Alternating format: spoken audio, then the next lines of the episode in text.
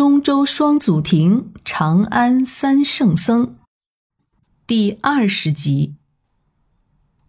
白马寺建在洛阳的南郊，少林寺是在登封少室山下，两个寺院的直线距离不超过四十公里，也就是一小时的车程。白马寺被称为中国佛教的祖庭，或者叫世园；少林寺被叫做禅宗的祖庭。这两个代表性的寺庙，代表了佛教从印度传到中国，发展成为具有中国特色的汉传佛教的历史。经过前面十几集的讲述，朋友们大概有了一些简单的了解。其实这段历史还有一个环节不可以跳过，那就是当年的长安，也就是现在的西安市。汉传佛教的发展历史基本上都是在汉唐之间完成的，而这一时期的都城绝大多数时间都是在洛阳和西安之间。洛阳有白马寺，前面咱们讲了不少，还有一些没有讲到的早期的著名僧人，比如安世高、支娄迦谶、竺法护，他们都是在洛阳弘法的。不过，作为六朝古都的西安，在汉传佛教发展的历史中，肯定也是不可或缺的。长安是汉传佛教在前期弘法的两大中心之一。汉传佛教的八宗中，除了禅宗和天台宗，其余六个都是在长安创建的。比如三论宗，拜鸠摩罗什为祖。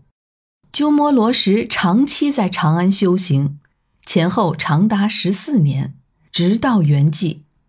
草堂寺为祖庭。华严宗，长安的华严寺为其祖寺。当年唐太宗李世民尊拜杜顺大师为帝心国师，敕改寺名为大华严寺。唯识宗拜玄奘为初祖。下面咱们有玄奘的详说，但是他的西天求法是始于长安，止于长安，他自己更是圆寂于长安。唯识宗的祖庭是著名的大慈恩寺。密宗的创始人是善无畏，正是他在长安皇族中的尊崇地位，才带给密宗得以立宗和光大的机会。西安城东南的青龙寺是祖庭。净土宗以《阿弥陀经》为祖本，这也是由鸠摩罗什在长安译出的。香积寺是祖庭。律宗道宣在长安创立，终南山北麓的净业寺是祖庭。天台宗虽然在浙江的天台山创建，但是它的根本经典《法华经》也是由鸠摩罗什在长安译出的。多少与长安有关。接下来，我们就讲讲佛法在长安的故事。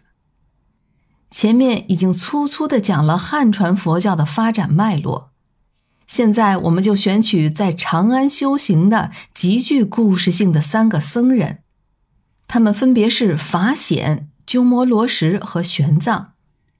从他们的角度继续补充一些汉传佛教前期的片段，这就算是一个新版的三个和尚的故事吧。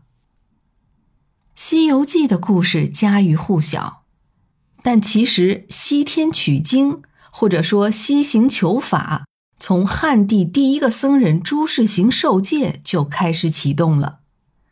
可惜的是，朱士行也只到了西域。他并没有进入到天竺，玄奘确实可以算是西行求法的顶峰，但其实早在玄奘之前的二百三十年，东晋高僧法显就已经到达了天竺，取得真经了。他们两个可以算是西行求法的代表。顺便提一句，在古代前往西域一带求法，还有一个专门的称谓，就叫游方。这些求法者通称为游方僧人。玄奘西行不仅带回了大量的经书，还亲力亲为地翻译了大量的佛经。在他之前，鸠摩罗什堪称是译经界的一代宗师。他们两位算是译经师这个群体的代表人物，分别代表着旧译和新译的两个时代。所以，这三个和尚可以说代表了佛教进入中原的早年间，汉地僧人求经、译经和讲经的艰苦历程。我们下面的故事就围绕着他们展开。